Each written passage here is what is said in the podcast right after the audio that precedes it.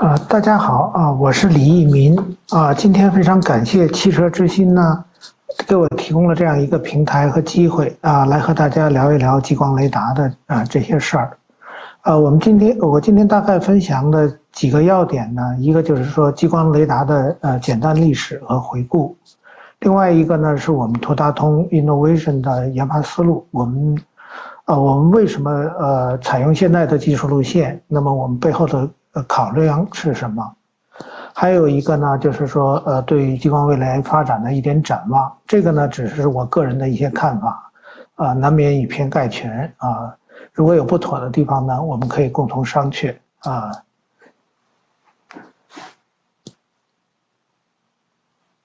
这这一张图呢，是是我的这个英文的标题。这个很抱歉，我我在我在美国这边。呃，打中打字中文不是很方便，然后基本上都是英文写的。好在大家可能都都都看起来应该没有问题。这张图像呢，是我们激光雷达，是我们的激光雷达两年前采采的图样，在地点呢是我们这个库珀蒂诺市的这个一个路口。这个路口的这个左边那边呢，就会是就是呃离那个著名的苹果公司呢不远。啊，那我现在呢，就大概先简要回顾一下激光雷达的历史。要说到激光雷达呢，那么首先就是要有激光。那么，呃，激光大家都知道是一一九六零年代发明的。那么，激光发明了以后呢，那么大家第一件事情就是说要干什么呢？啊，那就是军事上的用处。军事上一个主要一个重要的用处呢，就是做做雷达。那么大家就说，哎，我能不能用激光来做雷达？所以呢，在六零年代呢，就是有很多这个，呃，就是用用激光来用激光来做这个载波的这种雷达的尝试，啊，中国啊、美国啊、前苏联啊，还有欧洲都都都很多。但是这个六零年代呢，这个我我我不特意挑出来的一个一一件事情呢，就是说这个测量月球到那个到地面的这个距离。这这件事情呢，是我我认为是一是激光雷达或者是用，呃激光测距仪啊，就是 rangefinder 的一个一个比较重要的一个一个应用。这个呢，就是第一次人类就是用这个激光从这个地面发射一束激光，用 TOF 的办法测量从这个月球的回波。那么这个目标呢，是这个阿波罗计划的那个那个。宇那个宇宙飞船在月球表面放下的一个那个 retroreflector，就是角锥反射器。啊，这个第一次这个实验报道呢，是一九六九年的八月一日。啊，它能够测测，这是第一次测出来是三十八万公里。然后啊，在那以后呢，这个人类不断改进这个实验技术。今天呢，就是呃，在月球表面呢有三个这个角锥反射器，都是阿波罗宇宙飞船放上去的。那么人人类在不断的改进这个测量精度，今天呢就是说，呃，可以测量到毫米级的精度，呃，然后这个有一个有趣的发现呢，就是说这个月亮绕着地球转，然后其实每年呢都会离地球远一点，那么这个每一年的差距呢大概是三点八个厘米，所以大家可以想象这个测量的精度有多高，所以呢就是说，呃，从六零年代呢，人类就用激光雷达呢可以测三十八万公里远的目标。然后呢，可以达到厘米级的呃毫米级的精度。那么就是说，我们今天看激光雷达的时候呢，呃，大家不要一一味的追求这个距离，这个任何人说我两公里、三公里，这个都不算什么，和三十八万公里比比起来，这都不算什么。然后很多人讲这个测量精度，我觉得这也是看需要。那么你要测量三点八厘米的这个每年的变化，那确实是需要毫米级的精度。但是如果作为感知呢？可能一两三个厘米就够了，所以这个，呃，我我想强调一点呢，就是说，啊，是应用决定决定参数。然后我再额外多说一句呢，就是说，呃，每当我看到这些数字的时候呢，我自己会觉得很很很激动，很自豪。就是说，啊，这个说明我们什么呢？我们做我们人类这个这个力量是是很大的，我们的智慧呢是无穷的，所以生而为人呢。是一件很自豪的事情。那么这个天文台呢，叫 l 叫叫 Lik 天文台，它的位置呢就在我们这个硅谷东边的山上。如果以后国内的朋友或者是在硅谷的朋友呢，你周末的时候你可以到这个山上，这是一个很不错的，呃，open space，就是像一个小公园一样，你可以你可以就近的观察一下，这是人类第一次实现这个，呃，地月这个距离测量的地方。然后呢，就进入到七八十年代、九零年代呢，这个时候就是对这个激光雷达的这个发展呢，是一个呃很大的促进啊。就是当时呢，因为是美国和前苏联在搞军备竞赛，啊，有一个著名的计划叫星球大战计划。那么他对这这个计划呢，对这个光电技术的发展呢，是一个很大的促进。基本上我们今天能够看到的激光雷达的这些解决方案、这些工作原理。在这个时候呢，都基本上得到了充分的发展。啊，前前些日子有朋友问我说，啊，我可以去哪里找到这些 reference 呢？我就说你啊，往回看三十年，啊，就是八零年代、九零年代，在这个就有很多这种光电的这种技术啊，那个时候的各种各样的专利也很多，所以是我们很宝贵的思想宝库。啊，对有志于这个搞激光雷达研发的同学呢。啊，你可以回溯三十年，呃，可以发现很多宝贝。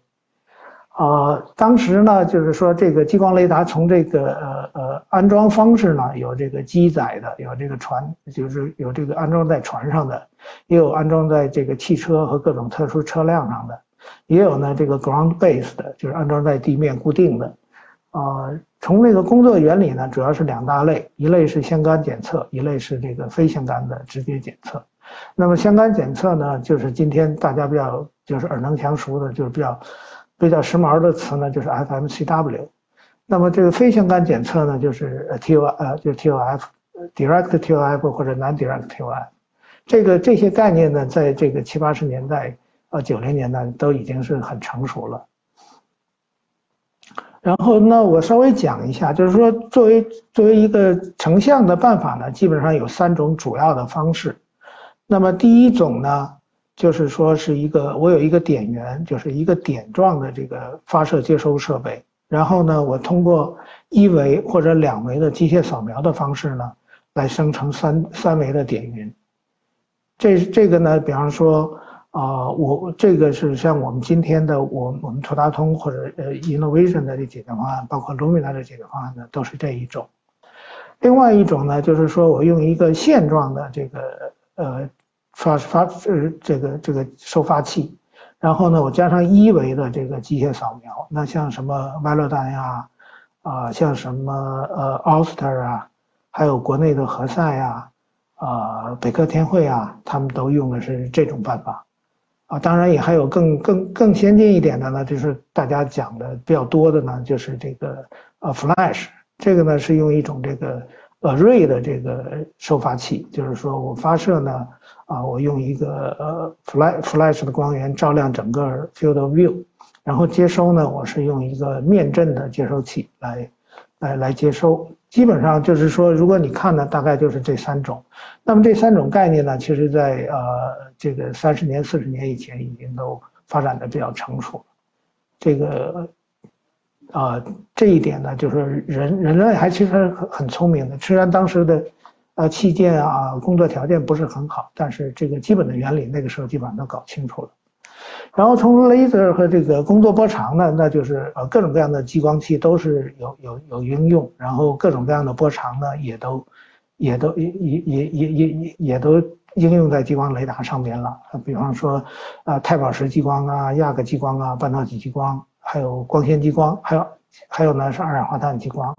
这波长呢，从这个蓝光四五五一直到，呃近红外一五五零，然后到这个中红外这个十微米，这个呢，呃也都研究的比较充分了。然后呢，接下来就是进入到了呃，然后这一段这一这一个呃时期呢，就是从 application 呢，我大概就是呃举一些例子，这些呢只是说，啊我我个人的理解这个。肯定是不全面的啊，肯定大家有兴趣的同学呢，肯定可以可以找到更多啊更有趣的应用。啊，第一个比较比较比较比较常见的应用呢，就是说这种相干相干雷达。那么这个这个这个有两个公司呢，大家可能就是说呃，应该是比较熟悉的，这前几年经常在这个新闻里出现的，就是 Strobe 和 Blackmore。啊，Blackmore 呢，它是做这个 FMCW 的，他们这种激光雷达最早的应用呢是在那个火箭回收上，就是像 Elon Musk 他的那个 Falcon 的那个火箭回收，其实是在用这个 FMCW 雷达，这个激光雷达，所以 Elon Musk 也是用激光雷达的。它这个用途呢，它是说它从这个火箭上呢回射三条这个呃光束到地面，然后根据这个激光雷达的信息呢，它可以反馈出这个火箭的姿态、速度和那个转动的一些信息来来供姿态调整，这样可以保证火箭可以平稳的回回落到回收台上。然后第二第二种有很多做 flash 的这个。这个激光雷达公司，包括 Tetra 啊、ASC 啊、Princeton Lightwave 啊，这些大家可能前两年在这个新闻里头也经常看到的。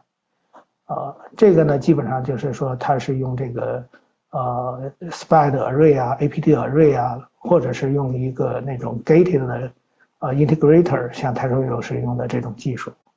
那么 Flash 呢，这个也有很多人在做。然后呢，还有一种应用呢，就是说我把这个激光雷达呢安装在这个飞机上，然后做这个国土的这个 survey 啊，或者做森林的这个 survey 啊，做城市的这个检测啊。这一点呢，咱们国家那个说 star 就北科天汇呢，他们早期也是做这些事情的。他们早期的激光雷达呢，也是那种，啊，就是机载的，这个做遥测的。然后还有很多是做 survey，在美国呢，在欧洲呢，就是像 Topcon 啊、Faro 啊、Regal 和 Naptec。这里面呢，我我多多提一句这个 Naptec。这个 Naptec 这个公司呢，它它的激光雷达呢是一五五零纳米波长的。然后呢，它的扫描方式呢是用两个这个 Risley lens Risley 这个棱镜对儿啊，或者是你叫 Risley 棱镜组吧。他们这种扫描方式和今天咱们那个大疆 Levox 的这个扫描方式呢，呃，基本上是一致的。所以呢，啊，这个方式呢，其实也是证明是说，呃，很久就大就有人来采用，就是可靠性呢，应该是没有问题的。还有另外就是欧洲的这这这几家公司，他们做这种工业应用也是很丰富的，也也是很成熟的。那么这个呃。主要的像 Seek、Ibeo 和 Valeo 这些名字呢，大家今天还经常能听到。包括这个呃 Valeo 呢，他们有一个四线的已经这个上车了，在这个奥迪的这个车上已经已经已经前装了。这个呢也是一个很了不起的成就。然后呢，很多人其实就是在 reference Valeo 说它是这个啊目前唯一能够过车规已经量产的这个激光雷达，所以对大家呢也都是一个信心上的这个这个 boost。还有一个呢，就是说可以做这个 smart health，就是这这种 structure 的这种监测。这里有一个公司叫 Mandarin，这个公司是个很小的公司，它也不是一个激光雷达的公司，但是呢，它是应用激光雷达的一个公司。呃，我们我我我以前在八路弹工作的时候呢，和他们有过接触。他们当时是，呃，用这个激光雷达装在车上，然后呢，就是沿着高速公路跑，就是监测这个高速公路上的桥梁啊。路况啊，这个，呃，这个，这个，这个有没有这个潜在的危险？啊，在他们没有 Wireless 雷雷达以前呢，他们这个，比方说他要做阿拉斯加这一个州的这个设备呢，可能要 take 一年的时间。当他们有了这个 Wireless 的激光雷达以后呢，他装在车上，他开着车，一个星期呢就可以完成整个阿拉斯加的这个高速公路的这个巡检。这个是一个效率上的很很大的提高，所以前两年当我看到就是咱们国家什么无锡啊什么地方有这个高架桥，因为这个这个变形啊有有这个有这个坍塌的这种事情呢，其实如果是有这样激光雷达做这种实时这种周期的巡检呢，可能可以避免这些问题。还有一个比较比较重要的应用呢，就是大气监测，这个主要是来监测这个。一个很有名的应用呢，就是监测南极的这个臭氧层的这个变化，然后呢，还有一主要是观察这个大气层的这个钠钠原子的分布情况，还有呢，监测这个大气层的铁离子的这个呃分布情况，这些东西都可以提供很有趣很有用的这个大气动力学的这个研究。这个咱们国家呢，武汉物理所呢，在这方面也做过很多的研究。然后剩接下来就是说多普勒这个激光激光雷达的呃风速激光，这个呢在机场是应用的很多的，它是监测这机场的这个呃风速的，啊就是跑道上这个这是用多普勒呃风速激光雷达，啊这一点呢其实他们这个工作的原理呢和和那个那个何塞这个公司他们的老本行就是气体感气体检测呢有那个异曲同工的呃地方。就是他们基本上也是一种遥测的办法，啊，这个火箭回收呢，我刚才已经大概讲到了，就是 Blackmore 的那个那个那个应用。还有一种呢，是说把激光雷达呢装在这个船上，作为这个海事的这个这个这个 navigation 啊，这个巡检啊监测，这个呃也是比较用的比较多的地方。然后最后一个呢是比较有趣的一个一个应用，就是说。啊，我把这个激光雷达呢装在飞机上，可以监测这个近海的这个潜水艇的活动，啊，这个也是也是也是比较多的，比较有趣的一个应用。但是这个 overall 在这些阶段呢，这个就是说这个是是是是百花齐放、百家争鸣的这样一个阶段。但是这一段时间之内呢，其实并没有一个 killer app，就是说一个很很大的市场，啊，一个一个很。呃，很重要的这样一个应用，所以呢，这个时候就是基本上说大家啊各司其职，每个人每每种激光雷达呢有自己有自己专门服务的这个这个这个范围，所以呢大家都是岁月静好。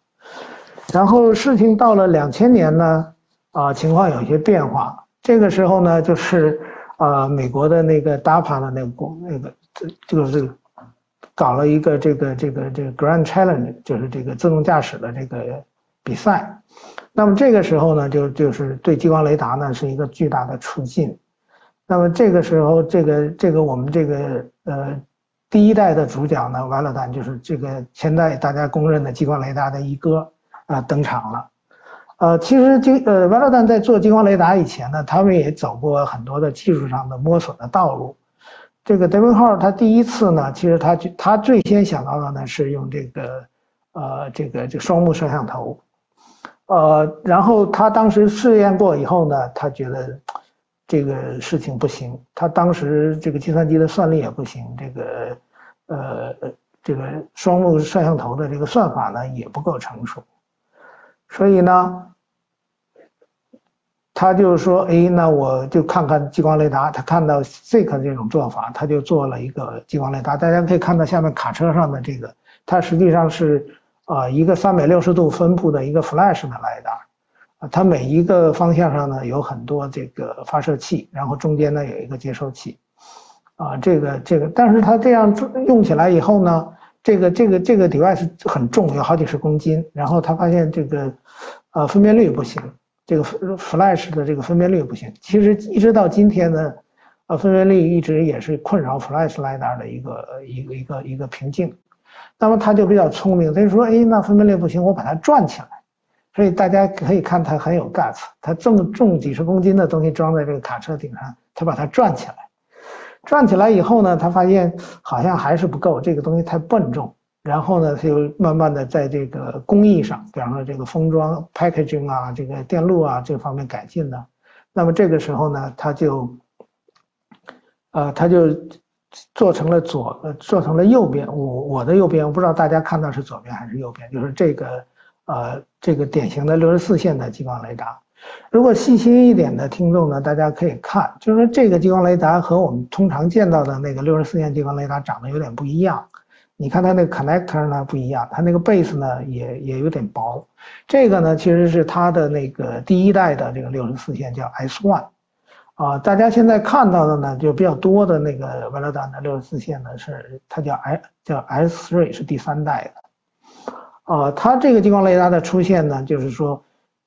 这个这个它成名的一战呢就是当初有六个这个完成这个 Grand Challenge 的这个呃车队呢。有五家是用它这个激光雷达的，所以当时它是名声大振，所以，呃，很多人都是，就是说，它一下就奠定了它在今天的这个激光雷达的这个，呃，这个这个江湖上的地位。啊，当时有一个有趣的小插曲、小故事呢，就是说，呃，伊隆马斯克呢也对这个东西感兴趣，他就跑去找那个德文号，就说，哎，你能不能给我一个激光雷达，我在我车上试一试？啊，这个德云号呢也是挺有个性的，因为当时它这个产能很有限，一个星期呢只有两台，然后它有很长的 backlog，就是供不应求。他也不客气，就是对这 Elon Musk 说呢，嘿，那你你要要呢，那很好，你要去排队，啊，排队呢，然后你还要付全款七万五千美元，这 Elon Musk 就就就就很不爽，嘿，所以从那个时候大概 Elon Musk 就说用激光雷达的人都是这个，啊，都是都是不够聪明的人，所以这你也可可以看这些这这些这些真正的业界大佬，他们他们也都是很有个性、很有趣的。啊，所以都说说到这儿呢，那么就是说讲到完了呢，那我就必须要讲到这个他的创始人这个 David 号。啊，这个我我图像这个左边呢，这个这个这个老头呢是 David 号。啊，他呢，我个人认为他是很聪明的。我当年有幸呢和他一起工作，比较近距离的工作三年，呃，受他影响也比较多。他呢是一个呃实验家，凡事呢一定要有实验结果。然后呢，他是一很有威韧的一个人，他的凡事呢是以终为始，他他先设定我终极目标是什么，然后不被短期的利益呢、短期的诱惑呢所迷惑，所以呢，他能够啊这个搞在在当时的那那种那种技术条件下呢，搞出一个那个六十四线的激光雷达，当时还是很先进的啊。当然，最近大家可能也听到很多故事，关于关于德国号的一些故事。啊，他他跟这个他们这个瓦勒兰董事会的这些关系，啊，所以呢，这个就是当时呃我们在瓦勒丹的时候呢，我们就就我们就把它比作这个托马斯爱迪生，就认为他跟托马斯爱迪生是很像。其实如果感兴趣的人呢，感兴趣的同同学呢，啊，你们也可以这个呃了解一下托马斯爱迪生和记忆的这些这些爱恨情仇这些故事。啊，托马斯爱迪生最后好像也是被基翼这个董事会呢，从这个公司里啊驱逐出去了。所以从这一点，我们当初的这些这些这些戏言呢，现在都变成了真实的。不过我平心而论呢，我我个人对德文号还是很崇拜的。我我觉得，呃，有有没有德文号这个人呢，我们人类都可以都会实现这自动驾驶。这个最终我们一定会实现自动驾驶的。但是有它和没有它呢，我们实现的时间点可能会差二十年。啊，好，这个到这儿呢，就基本上我说，就是说对这个呃瓦勒丹呢，我就是基本上可以可以呃 conclude 了。那么下面呢，下面到二零一零年代呢，呃，另一个主角登场，就是 Quanergy。呃，匡乐基这个公司呢，so far 到目前为止，大家也也也听到很多关于他们的这个故事。啊，这个公公司目前呢不算是很成功。啊，它前几年的时候是啊是当红炸子鸡了，是很很风光的一个一个一个公司。但是啊，因为他们一直不能够 deliver 呢，那么现在又回归到这个传统的八线啊机械激光雷达的解决方案上。但是这个公司呢，它对激光雷达行业的贡献呢是，啊，它它 push 它在，啊，在在这个用力的 push 两件啊这个很新的这个器件，一个呢就是今天大家还是啊津津乐道的这个光学的相控阵这个 OPA，另外一个它接收的呢，它也是最先比比较倡导这个 spa 的这个 array 接收的，所以它的贡献呢是说把这两个。比较新的这个这个呃 device 呢，就是带到了大家的视野之中，啊，虽然他们的这个尝试不是很成功，但是我觉得这种努力还是值得鼓励的，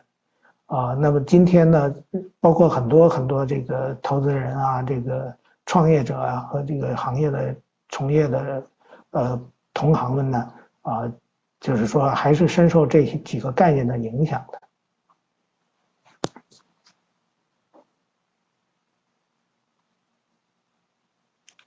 那么到了这个二零年代，就是去年和今年呢，那么这个这个场景就变得更热闹了。那么现在就是有各种各样的这个啊，有各种各样的这个这个这个解决方案啊，FMCW 啊，Flash 啊，这个 TOF 啊，啊这个啊机械式啊，混合固态啊，固态啊，所以呢这个啊，这个这个是让人看得眼花缭乱，所以呢，啊，这个现在就变得越来越热闹。然后呢，这就吸引了很多这个科技的巨头，比方说像国内的大疆啊，啊，华为啊，也都跳到这个激光雷达这个这个这个圈子里来搞激光雷达的开发。所以我觉得这个对大家来说，这这个整个行业来说呢是好事，这让大家意识到呢，激光雷达是一个啊很重要的传感器，是至少是说在。啊，较高等级的自动驾驶上呢是不可，呃是不可缺少的。然后在这个过程中呢，就是呃各种各样的呃合作伙伴关系，还有各种各样的这个量产计划，还有呢这种啊呃就是这个呃各种各样的这种 IPO 的活动啊，各种各样的这个合并啊、merger 啊什么这这些 activity，就是也是很热闹，就是非常非常热闹的一个一个。一个状态，那么呃，今天呢，今天其实还有一家雷达公司是今天在这个今天上市，就是 o s t e r 啊，感兴趣的同学呢可以啊可以看一看。当然有点不太不太不太令人 exciting 的呢是它它它上市第一天呢就是呃呃以以以微跌收盘，这个有点让我失望。呃，讲到这里呢，基本上就是说我对激光，就是我个人呢对激光呃雷达的历史的一点回顾。如果有这个，肯定是以偏概全，然后时间有限呢，也不可能展开细讲。啊，如果有哪些朋友对于某些细节感兴趣呢，我们可以线下继续交流。啊，接下来呢，我就是要分享一下我们呃图达通的一些一些开发思路和我们公司的一些发展历史。呃，我首先讲一下，就是我们公司的那个呃 CEO 包君威呢和我呢，我们两个人原来都是在创业以前呢，都是在啊百度美颜工作的，啊当时呢，我们觉得激，我们当时认为激光雷达是必不可少的，但是百度呢是一个互联网公司，它对这个硬件的开发呢，呃不是一个呃。怎么说呢？不是一个对我们来说呢，不是一个很 ideal 的这个这个这个地方做这个硬件的开发，所以我们两个人决定是啊出来创业。那么我们对这个激光雷达的看法呢，就是说啊 safety first，那么就是一定要啊要提供一个呃足够强大、功能足够强大的激激光雷达呢，能够满足这个自动驾驶对安全的要求。呃，然后呢，这个如果要是要是上车呢，前装上车呢，这个这个激光雷达一定要做的足够小，然后呢，这个激光雷达的这个响应速度要足够快，然后最最重要的呢，这个是一个前装量产呢是一个呃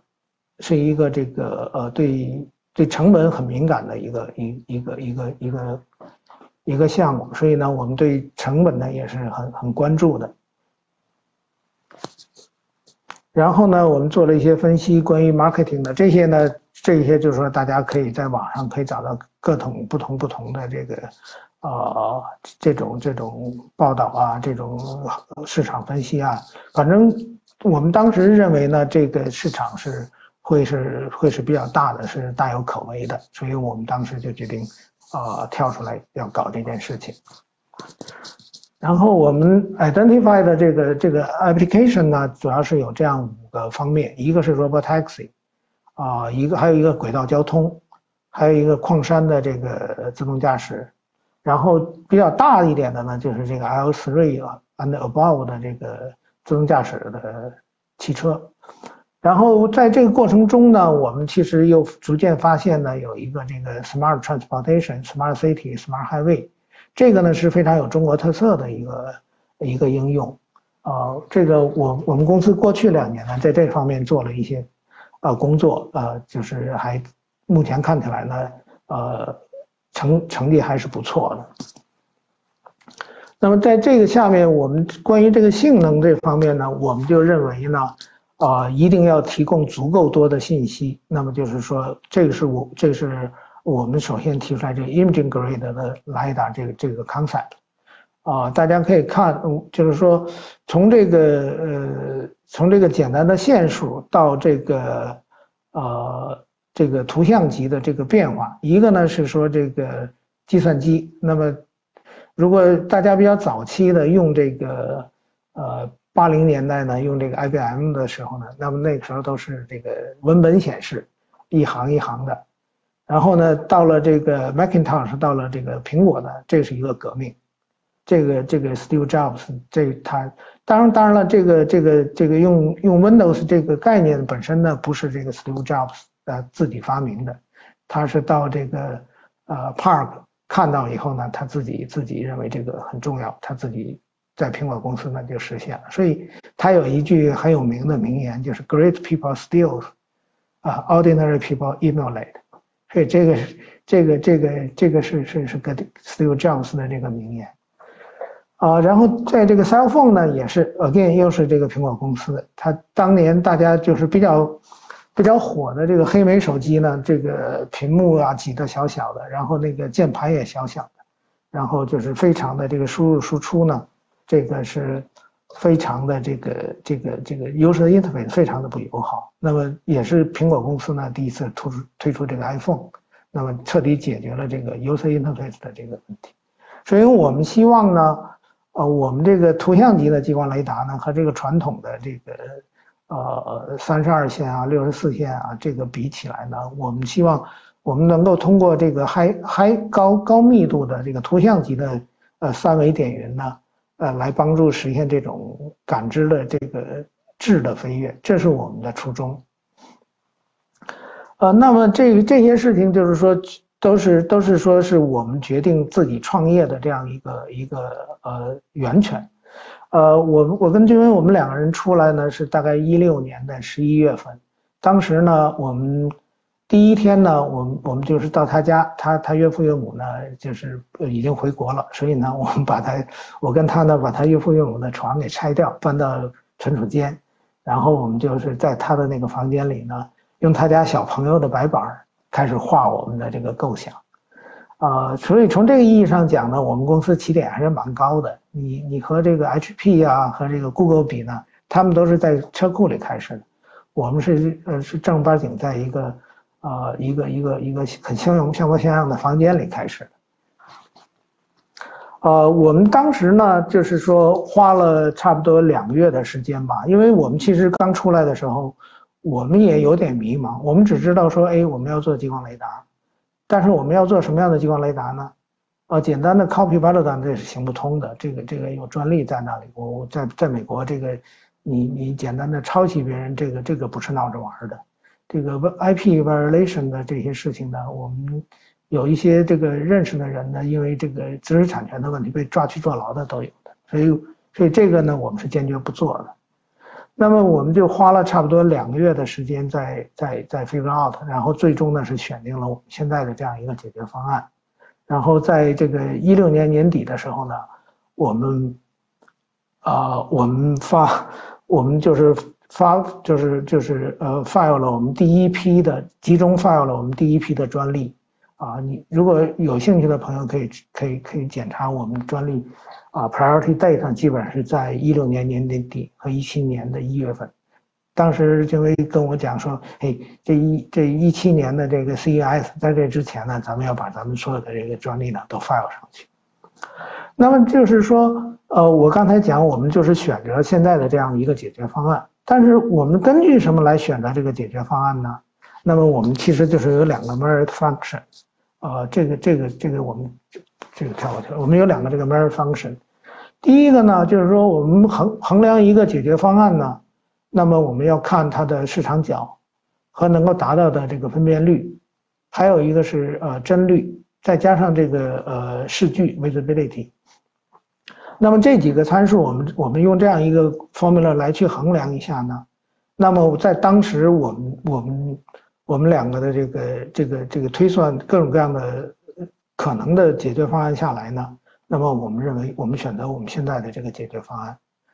然后，呃，另外一个从衡量功，就是这个呃落地的这个可实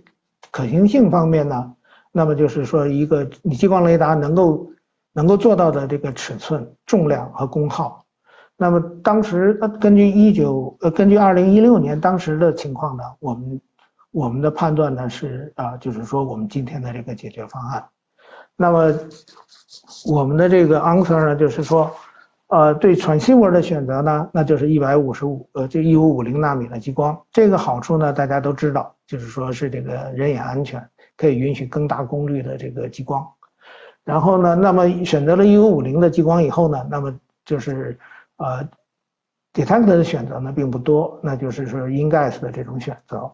那么，呃，我们当时认为呢，还是要用这个呃。一工作在线性模式的这样一个 APD，这样可以得到比较高的信噪比。然后，呃，在信号处理上呢，我们是用这个低噪声的前端的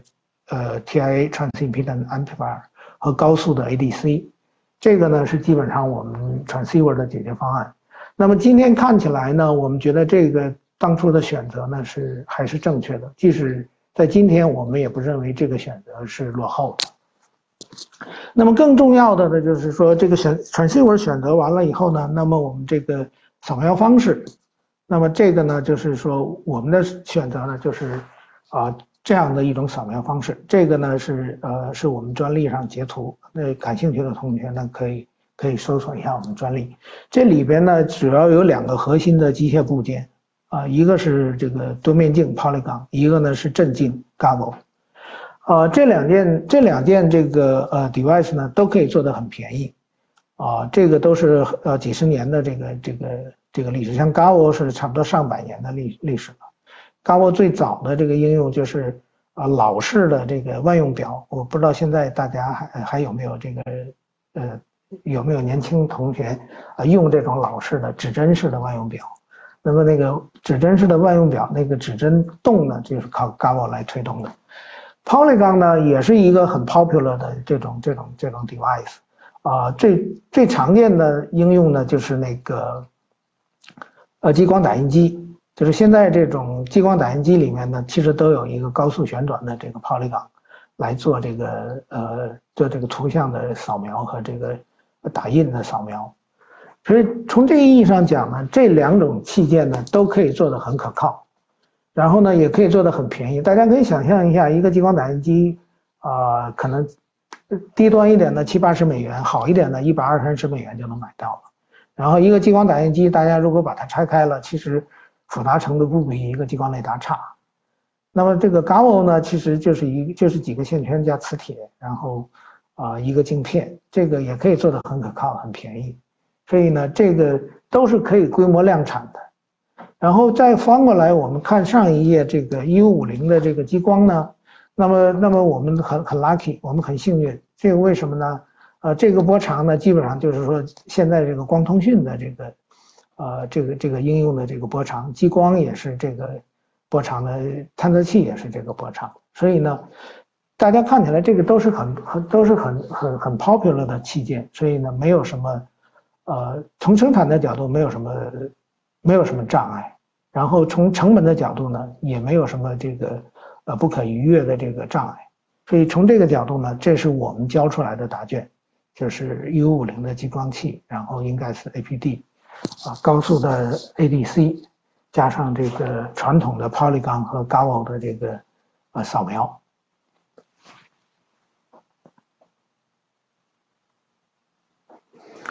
这个刚才呢，基本上就简单回顾一下我们我们为什么选择这个我们今天的这个 solution 啊。我前这段时间其实也听到一些朋友跟我讲，哎，你们这个东西太土了，这个这这个解决方案土的掉渣。呃，我我我说这个我也同意，这个基本上就是都是教科书上的打法，但是呢实用，然后呢就是呃。怎么说呢？就是说能够能够实现一在现阶段呢是实现能够实现这个呃大规模的车规量产的一个有效的路径。那么接下来呢，可能就是说我就是要稍微做一下展望。这个呢，只是我个人呃，我先要声明一下这个免责声明，这是我个人的一些这个呃一己之见啊，供大家这个参考。那么第一个呢，就是说这个呃，现在一个比较比较比较就是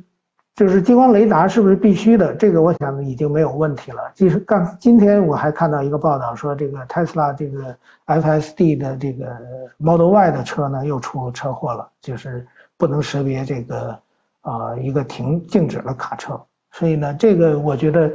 呃，很多朋友都已经说这个是 auto question，就是说一定是说是必须的。当然，我需要强调一点呢，是说激光雷达不是万能的，不是说你装了激光雷达就是解决所有自动驾驶的这个头疼的问题，它只是一个呃必要的条件。那么在激光雷达这个这个工业界之内呢，那么我们现在就是有一个这个讨论，就是呃三百六十度的这种环视的激光雷达。和这个前向前视的激光雷达，那么呃，我个人呢比较倾向于说啊这种前向的激光雷达，因为呢为因为是什么呢？它比较容易和这个呃汽车呢结合在一起，比较容易啊满足这个汽车这个外观工业设计的要求。呃，另外一个比较多的争议的地方呢，就是说是关于这个呃。呃，全固态和这个非非全固态，这个这个这个路线的考量。那么我个人觉得呢，假如说你可以说把时间推到二十年以后，我二十年以后才需要量产上车，那么那个时候呢，我们可能需要重新审视一下，因为各个技术领域呢都演进的非常快。那么到二十年以后，我们今天的这个判断成立不成立呢，可能需要重新审视一下。那么，如果是说我们今天一定要做一个决定，因为啊有这个市场的需求，啊这个有这个大众对这个激光雷达的期待，那么我们今天如果做一个决定的话呢，那么我们呃从我个人角度呢，那我还会坚持我们我们公司的这个选择。然后最近呢，也有很多这个投资人啊，这个这个这个同行啊，还有好多朋友来问我这个 FMCW 的这个这个前景。还有 Flash 激光雷达的前景，我认为这两种激光雷达都是很有很都是很有希望的，但是相应的呢难度也比较大。像 FMCW 这个大家大家比较听到比较多的就是 Mobileye 也也开始呃在啊主攻这个 FMCW 雷达这个方向。那么那么但是他给出的时间表呢是二零二五年，所以像这样的产业巨头都这样谨慎，那说明什么呢？说明这个这个技术本身的挑战性还是比较大的。当然，这个 FMCW 的这个这个能够带来的好处是显而易见的，这个我也不要多说了。这个大家这个行业内的同事呢，肯定都是比较熟悉的。然后关于 Flash 呢，呃，这个比较比较比较比较有名的说法呢，就是说现在 iPhone 里面都有这个人脸识别，都是其实也是一个呃短距离的这个呃 Flash 雷达。这个这个呢，其实也是。呃，也也是一个一个一个 true statement。那么关于 flash 呢，就是问题呢，就是我刚才讲的，一个是说，在远距离的时候呢，这个分辨率和这个呃像素，这个还是一个挑战。然后在远距离的这个检测呢，啊，这个灵敏度上啊也还是有一些挑战。当然，这个技术目前呢是演进的非常快，可能每天每天都不一样，所以呢。啊，如果是按照今天的来这个呃来做一个 decision 呢，那么我还是坚持我们公司的这个选择。当然，Flash 和 FMCW 呢，可能在未来几年或者十年啊十五年这个时间尺度上呢，可能会是一个有力的挑战者。但是呃，最近最后呃这个鹿死谁手或者是究竟怎么样呢？这个还有待观察啊。然后呢，呃，最近这个行业里也有很多这个合并的消息。这个比较近期一点的，就是这个 Aorus，这个它是一个 FMCW 激光雷达的这个开发商，它呢，呃，整体呢加入了这个 Aurora，是一个自动驾驶公司。啊，然后我们这个讲座呢，本来是计划在星期四的，那么因为我们一个 technical 的问题呢，我们啊推迟到了今天。那么就在这两天呢，啊，还是发生了很多事情，啊，一个呢是啊，星期四的时候呢，国内的这个何塞公司呢决定啊推迟上市，撤回这个 IPO 的申请，还有一个呢是今天这个 Oster 呢在在在美国上市，还有另外一个 AVA 呢是计划是下星期一三月十五号呢在美国上市，所以这个啊这个上市这件事情也是很热的，但是我个人觉得呢。啊，不能以上市与否来来论英雄。上市呢，只是一个过程，更是一个起点。所以呢，呃，这个后续的发展呢，还都有待观察。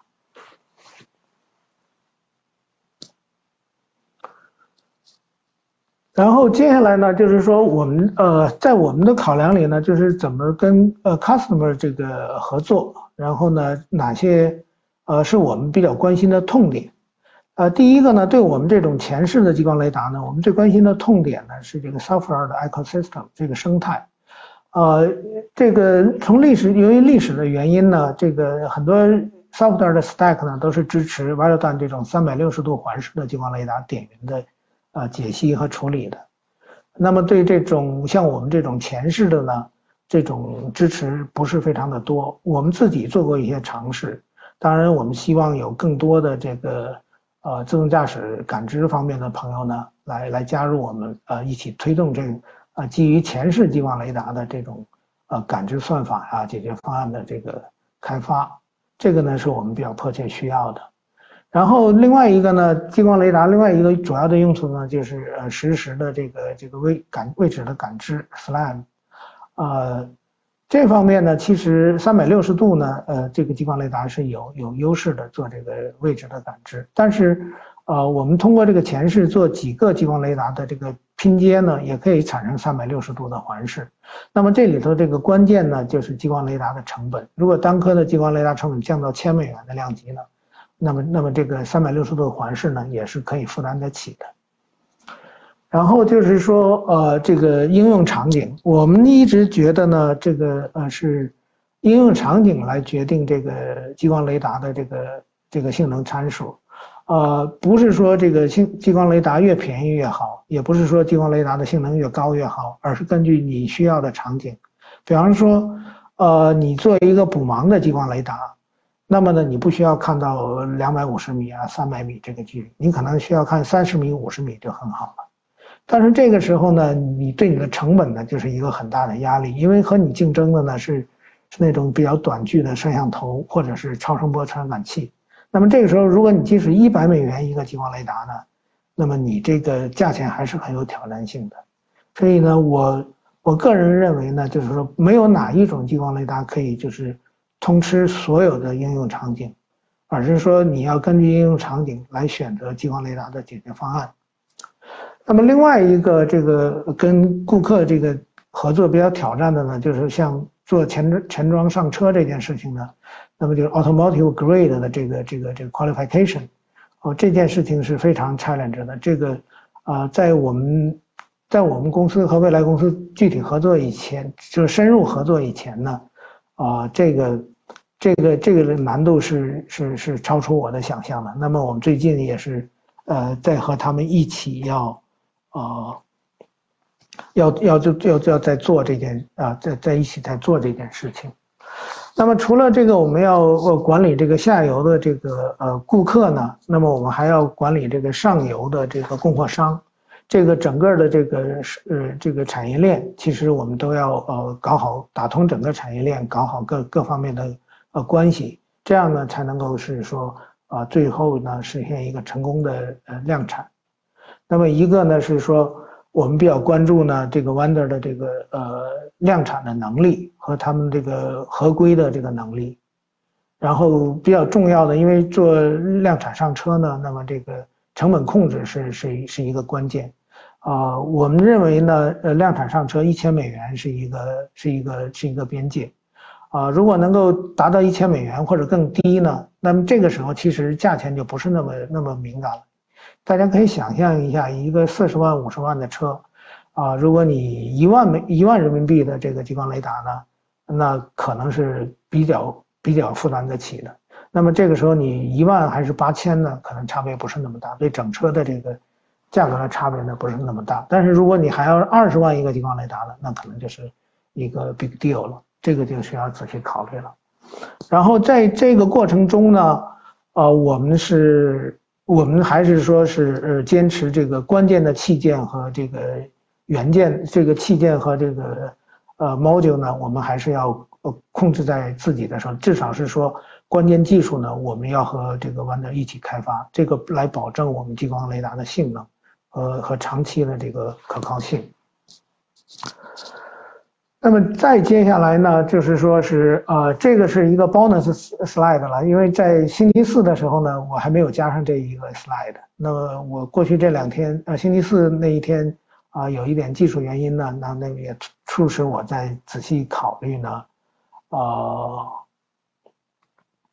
呃，可再仔细考虑说，呃，激光雷达以后我们要要要看什么，要做什么。那么就是说，刚才我也讲了，激光雷达呢是呃是做自自动驾驶必不可少的一个传感器，但是呢，激光雷达也不是万能的。那么，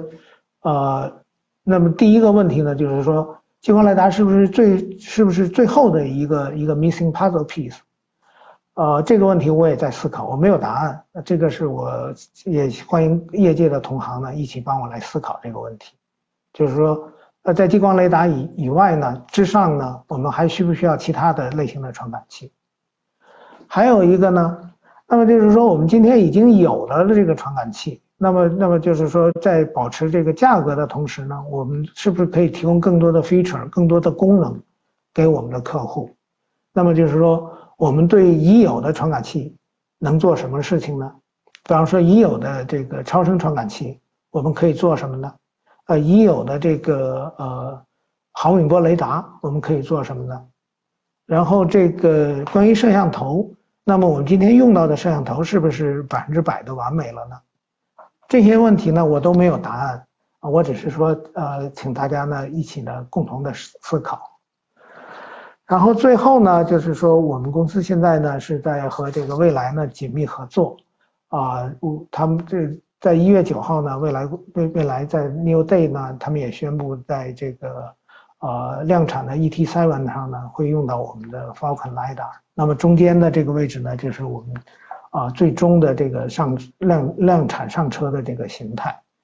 呃，关于和未来，很多朋友也很感兴趣，说打听我们和未来的这个合作的关系。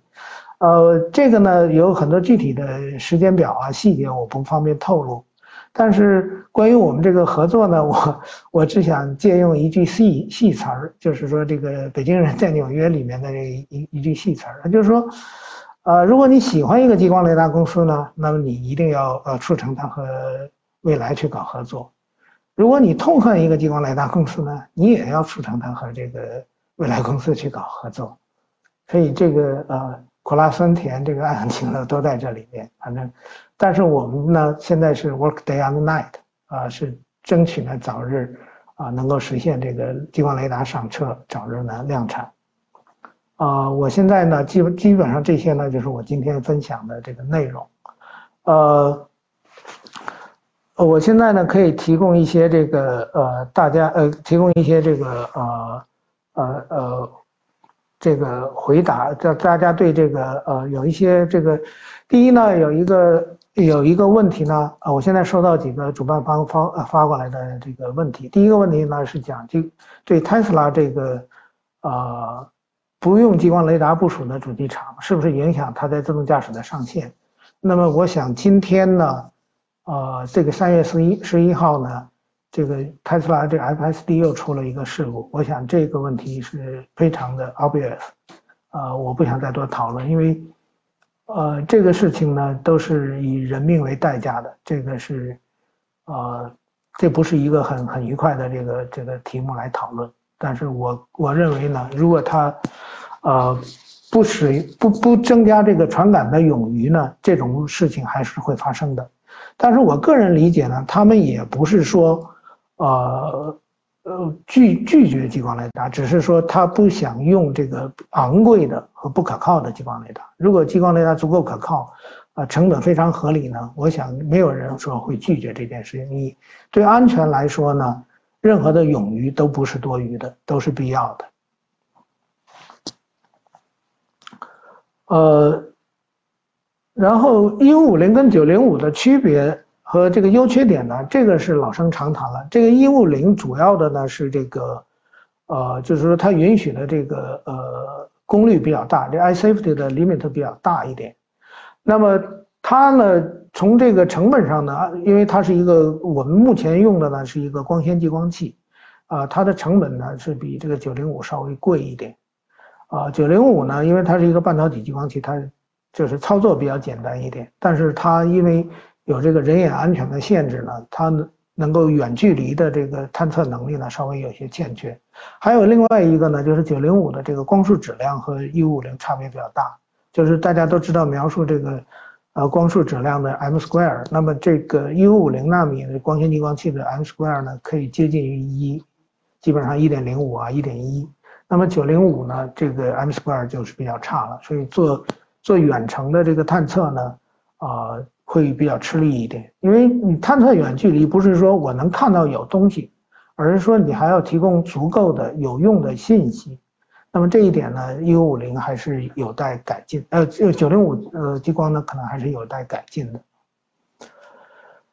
呃，然后我们呃还有一个问题呢，是说这个用这个边发射激光器还是呃面发射激光器啊？我们用的是光纤激光器啊，这个边发射和面发射都是半导体激光器啊，这个对我们的这个问题对我们不呃对我们不适用。呃，第四个问题呢是说问我们公司这个呃呃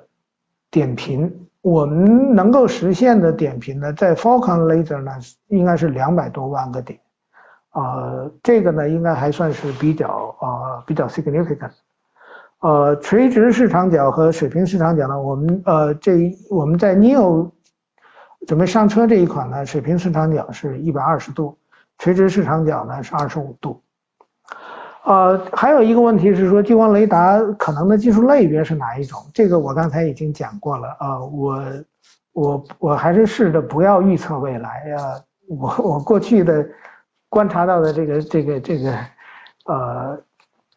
这个这个现现象呢，每当我要试图预测未来的时候，总是被打脸。但是我个人感觉呢，这个是是一个百是一个。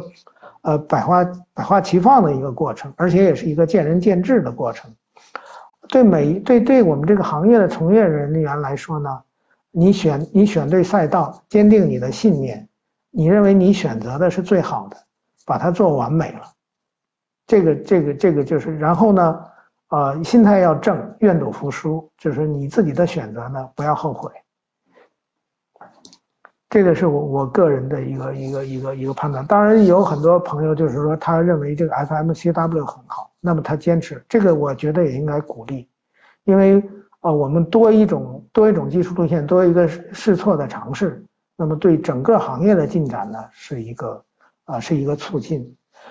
就是我个人认为呢，激光雷达呃这个行业呢现在还是一个增量市场，就是大家一起把这个把这个蛋糕做大。这个还不是一个存量市场，就说我我我有增益，你就有损耗，还不是这样一个状态。其实，在这个行业，每一个友商的进步呢，都是我们行业的进步，啊，每一个每一个友商的成功呢，都是我们这个行业的成功。呃，然后我看到有一些这个问题是说，啊，在讲没有激光雷达是不是真正的 L3？啊，这个呢？我个人认为，这个 L3 并不是说是和激光雷达呃连接在一起的，就是说没有激光雷达，因为 L3 的定义呢是说你你只要达到这个这个 hand free，然后然后就可以了。那么从这个标准呢，这个激光雷达不是一个必须的，但是从技术技术要求上呢，我们认为还是说激光雷达是必须的。呃哦，又有新的这个问题进来，我再试着回答一下啊。他们就是说，图达通探测器这个类型及选型的思考。那么我们现在呢是用的这个呃 APD，应该是的 APD 是在工作在线性模式啊。我们认为呢，这个是线性模式的 APD 呢是一个啊比较成熟的一个应用啊。当然就是说，从这个呃检测灵敏度上来说呢，可能稍微有一些有一些不足，但是。因为我们用一五五零的激光呢，它允许的功率比较大，所以呢，我们可以呃 accommodate 这个呃灵敏度上的这个稍微的这个这个欠缺。呃，激光雷达成本到底可以降到什么程度？呃，这个问题呢，其实也很也很难讲。呃，就举个例子吧。呃，这个手机。呃，在九十年代的时候，大家那个时那个时候也有手机，那个时候叫大哥大啊，它就跟一个大砖头一样啊。那个时候，如果你在北京街头哦，你讲话啊，拿一个大哥大讲话，你你你你这个声音都要比别人高八度，啊，就恨不得所有的人都知道你在拿一个大哥大讲话。当时九零年代一个大哥大可能要要一万多块钱人民币，啊，那么那么到今天呢，这个手机的进步到今天呢，可能这个低端的手机呢可能就几百块人民币，然后很小，这个电池呢可以用用一天用两天。当时那个大哥大那个电池都很大。所以，但是即使到今天呢，这个这个这个手机还是有有有区别的，对吧？即使国产的手机也是有几百块到几千块、一万块的这个区别的。所以，呃，激光成本到底降到什么程度，这个也很难也很难预测。另外一个例子就是这个 GPS，GPS 刚出来的时候也很也很贵，在车上用的也要好几千块钱。那么现在这个便宜的 GPS 可能就是几块钱，然后手机里面都有这个 GPS 的芯片。所以呢，这个也是看我刚才讲到的，就是场景呢决定决定这个应用，然后决定这个啊你选取什么样价位的这个激光雷达，啊一味的强调这个这这个低价呢，我不认为是啊是是一个是一个正确的思路，因为对整个行业来讲呢，我们还要这个行业的健康发展，这个啊合理的这个这个这个。这个 growth margin 呢，还是还是必须的。呃，激光雷达的数据呢是是比较重要的。没有激光雷达数据，我觉得呃也是有有 value 的，只是看你怎么需怎么怎么使用，这个没有一个绝对的标准。就是任何的我的我个人的理解呢，任何的 effort 都是啊都是会有回报的。呃，还有一个朋友在问说，这个车规级呃，特拉通是不是出了车规级的激光雷达的 A 样？这个呢是涉及到和未来的这个保密呢，我们不能够透露太多。但是我们还是在这在在努力的呃争取呃满足这个未来的这个车规。我个人对这个进展呢是谨慎乐观的态度。呃，还有一个。朋友在问激光雷达的这个技术壁垒在哪里？呃，我觉得激光雷达的技术壁垒呢是是在这个系统上，就是说，呃，任何一个呃一个一个这个 device 的这个完美呢都不能都要通过系统的这个完美来表现出来。那么就是真正的壁垒呢是对啊是把这个激光雷达的这个应用，激光雷达的这个工作原理吃透。就像 Steve Jobs 说的，啊，Great people steal，啊，ordinary people emulate。所以呢，这个这个核心的竞争力呢，是说你对激光雷达的理解，然后把你这个理解呢，呃，成功的应用在这个应用上。这个简单的说，我有什么绝活儿啊？我这个探测器做得好，我我懂探测器，或者是说，我激光雷达这个激光做得好，这个呢都不会说是成为真正的壁垒。啊，从系统的角度呢，你可以做一种平衡。如果我可以努力的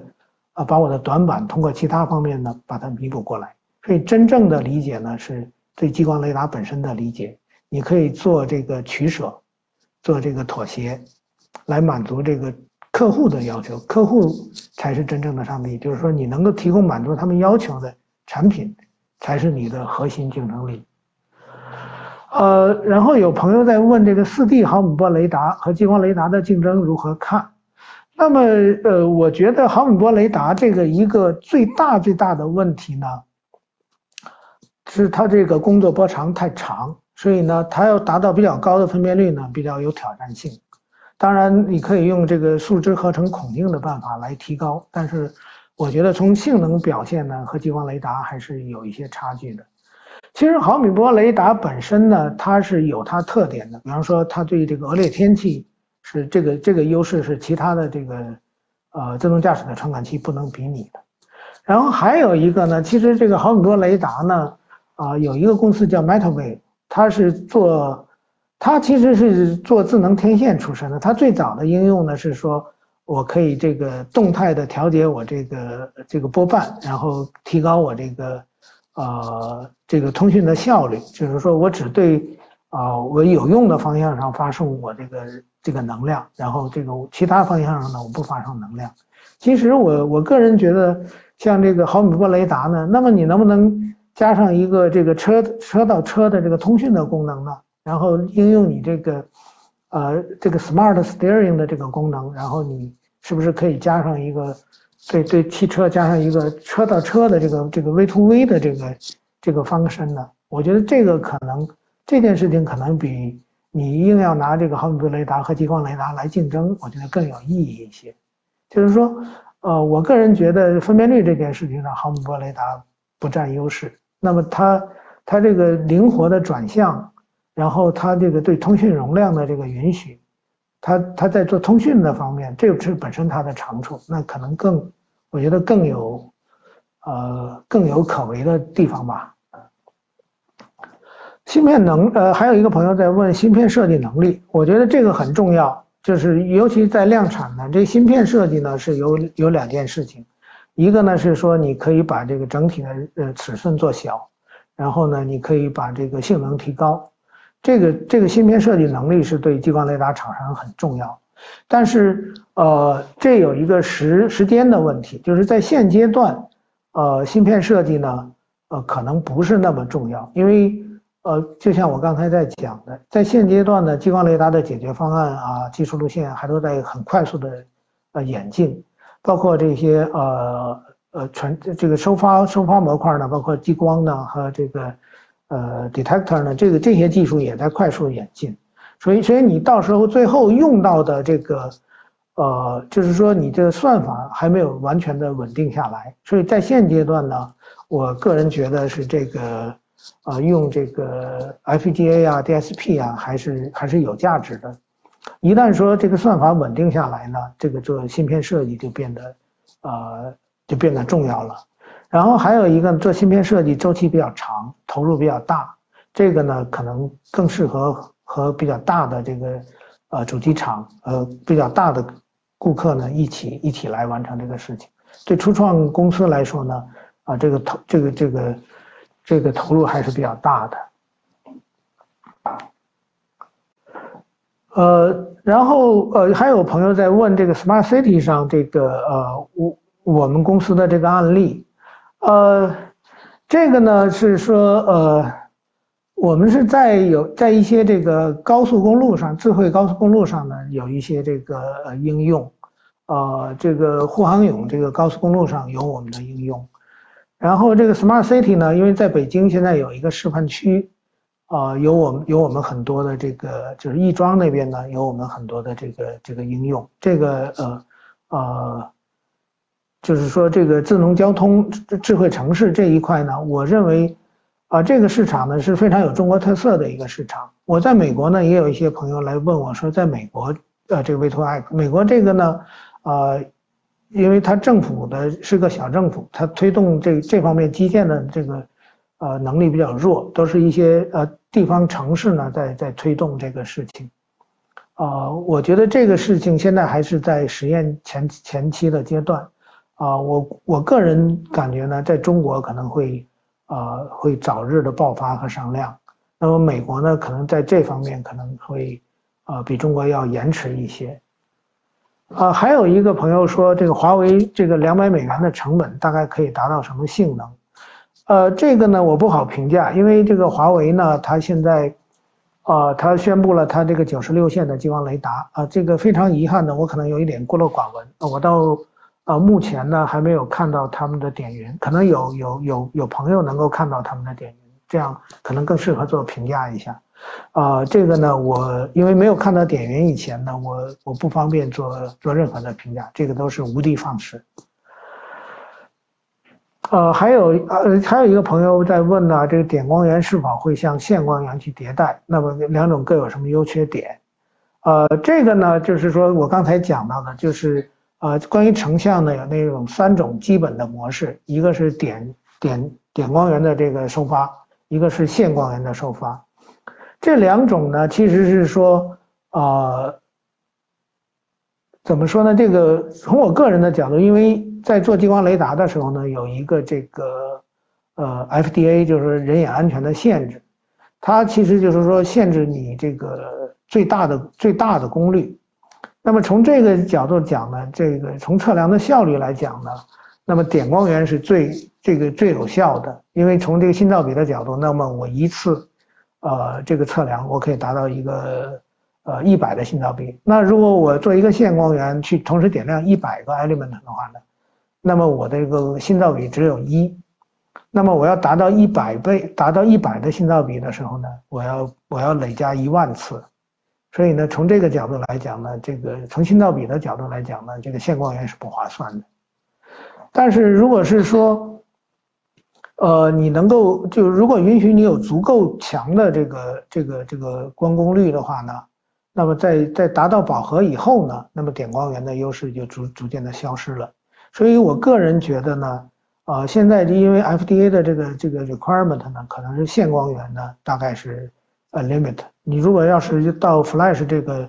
这个面光源呢，那可能是做短距的会比较啊会比较有优势。那么，如果你用 Flash 的办法，一定要达到长距呢，那么一定要做累加，就是要么是用这个呃空间的累加，或者是用时间的累加。那么这两件事情呢，其实都会影响到你激光雷达其他方面的性能，一一则是分辨率，或者是响应速度。啊，就是说，呃，Flash 呢，你一定也可能要要做很多呃空间的平均，或者是这个时间上的平均。那么这个呢，啊，是一个呃一个关键的取舍，这个不是不可以，但是根据你的需要，就是 again 就是应用呢，应用场景呢决定这个取舍。呃，还有在问 innovation 在现有技术之外还有研究别的技术吗？啊，这个呃这个我们一直在看啊，我作为这个公司的 CTO 呢，这是我的职责，我一直在 follow 各种各样的这个进展。啊，但至于我们呃我们产品的 roadmap 呢，这个是我们公司的秘密呃，呃不方便在这里和大家分享。啊，如果对我们公司比较感兴趣的朋友呢，欢迎你加入我们公司，我们可以啊这个每天的这个 one to one one 的这个讨论这些信，讨论这些这些技术。呃，在遇在过车规方面都遇到哪些哪些哪些哪些难点呢？那么过车规，第一就是说这个主要是这些合规了，这个，这个这这基本上也是老生常谈。第一呢是说你这个呃流程要合规，就是啊你要有 ITF 幺六九四九的资质，然后你开发流程呢要要要呃要符合这个车规的流程，软件有软件的流程，硬件有硬件的流程，然后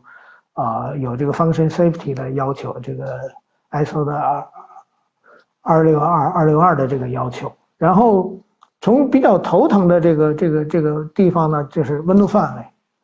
啊，这个这个是非常 challenge。另外一个就是这种机械振动，还有这个这个 long term 的这个这个寿命的要求，这都都是很难的，啊，所以这个呃能不能过车规，我觉得这是一个一个很很很关键的考量，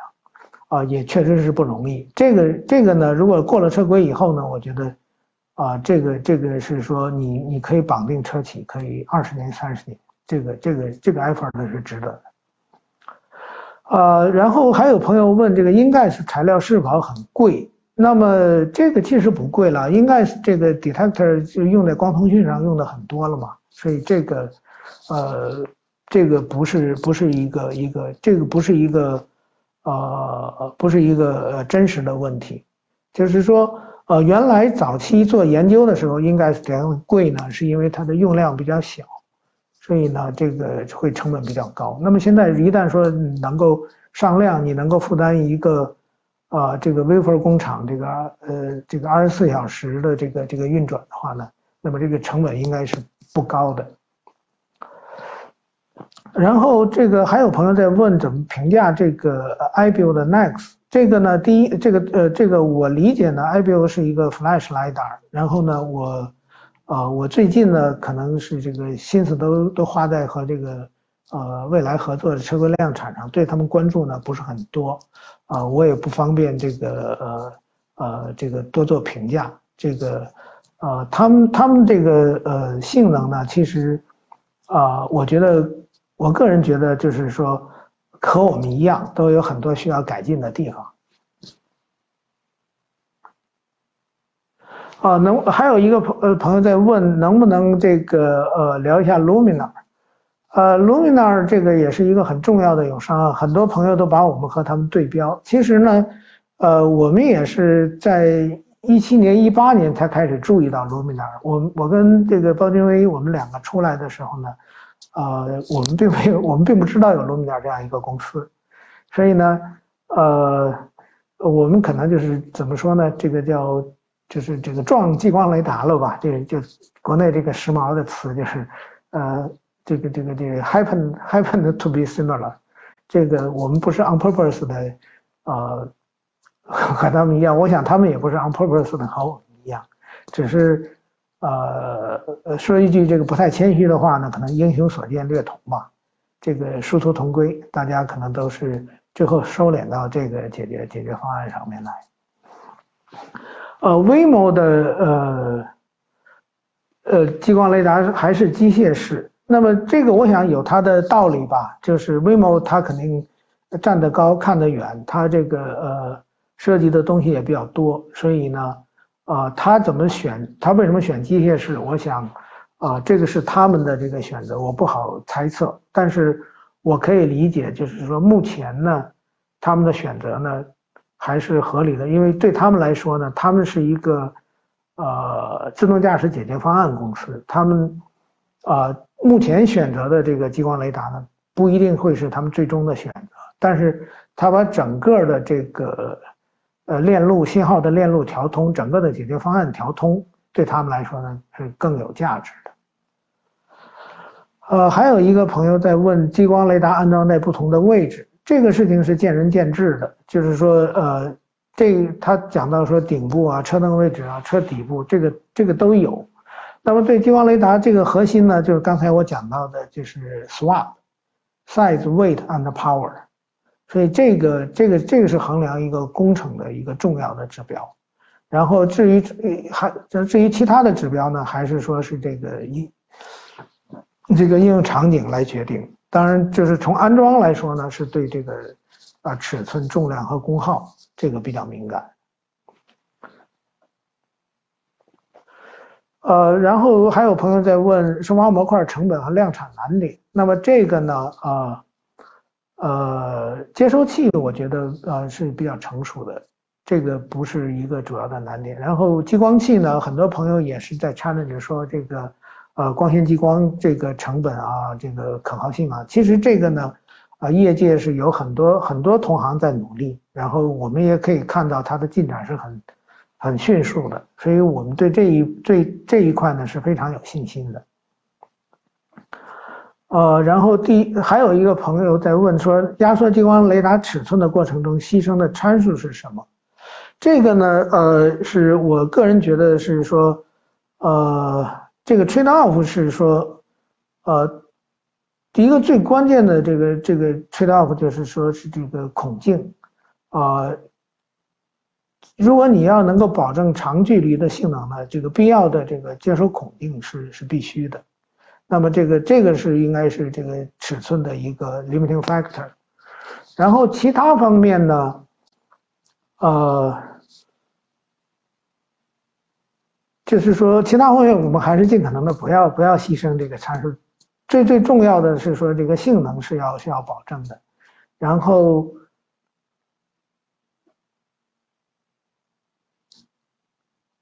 然后就是说这个呃。呃，就是功耗可能可能，如果你尺寸变小了呢，那么对功耗的要求呢会更更更严格一点。这个呢都是太太太这个，所以在这个阶段呢，我们就是说还是要保证这个性能是第一位的。压缩尺寸呢，我们不是说在啊，是我们主要追求的方向啊。啊，我想今天呢，可能呃已经这个严重的超时了。我们这个主办方呢是啊计划到一个小时的，现在可能已经有一个小时二十分钟了。啊，今天呢，在国内的朋友是周呃是是周六了，大家可能也要快去午饭的时间了。那么在美国的朋友呢，辛苦了一个呃一个星期了。这周末这星期五呢也是周末，是一个 Happy Hour 的时候，所以呢我也就不想多跟大家这个。啊，耽误大家的时间了。然后，如果是呃呃感兴趣的朋友呢，啊，可以加入这个呃汽车之心的这个交流群。反正我个人呢也在这个群里面，也可以看到大家的要求。啊，那么我们今天呢这个交流呢就到这里啊，如果大家还有后续的这个问题呢，可以汇总给我们激光呃这个汽车之心的朋友，然后可以转转交给我，或者也可以是说我们在微信上呢继续交流。那么今天呢就非常感谢大家的时间啊，也希望呢啊这个呃有越来越多的这个朋友呢有志于这个激光雷达的朋友呢加入我们。啊，我们公司呢，在这个苏州呢，啊，在建立分公司，也在快速扩张之中，所以，哎，欢迎有志的朋友啊考虑我们。啊，最后呢，我想用一句话来来总结我的这个呃呃讲座，就是说，呃，Now is time over time。所以这个句话呢，送给所有这个激光雷达行业的从业人员、同仁，还有有志于加加入这个行业的朋友。好，谢谢大家。